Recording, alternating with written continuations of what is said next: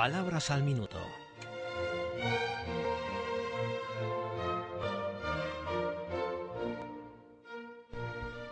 Hola a todos. Este pequeño espacio radiofónico es un modesto intento de añadir historia a nuestro conocimiento de las palabras. Hay quien afirma que la etimología, especialidad lingüística que estudia el origen de las palabras según la academia, es la madre de todas las ciencias y bien podría defenderse la tesis. Quien conociera todas las palabras y de dónde procede cada una, hasta sus raíces más remotas, conocería sin duda todas las cosas y todas las historias de los seres humanos. Sería omnisciente. Abarrotar.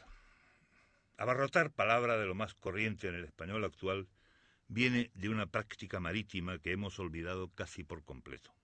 En los navíos hay que procurar que la carga vaya bien apretada para que no se suelte o se desmorone con el zarandeo de las olas. A este fin se utilizaban los llamados abarrotes, que son unos fardos pequeños o cuñas que sirven para apretar la estiba llenando sus huecos como hacemos en el maletero de un coche cuando llevamos bultos para un viaje de cierto alcance. Procuramos que los efectos más pequeños encajen entre los mayores para conseguir que el conjunto no se mueva demasiado. De esta costumbre de abarrotar la estiva de los barcos pasamos al uso actual del verbo, que viene a ser llenar un espacio de personas o cosas. El aula estaba abarrotada de estudiantes ansiosos de aprender, pongamos por caso. Digamos por último que una tienda de abarrotes es en buena parte de América lo que en España se llama tienda de comestibles o de ultramarinos, o más ciudadanamente tienda de abajo, tienda de la esquina.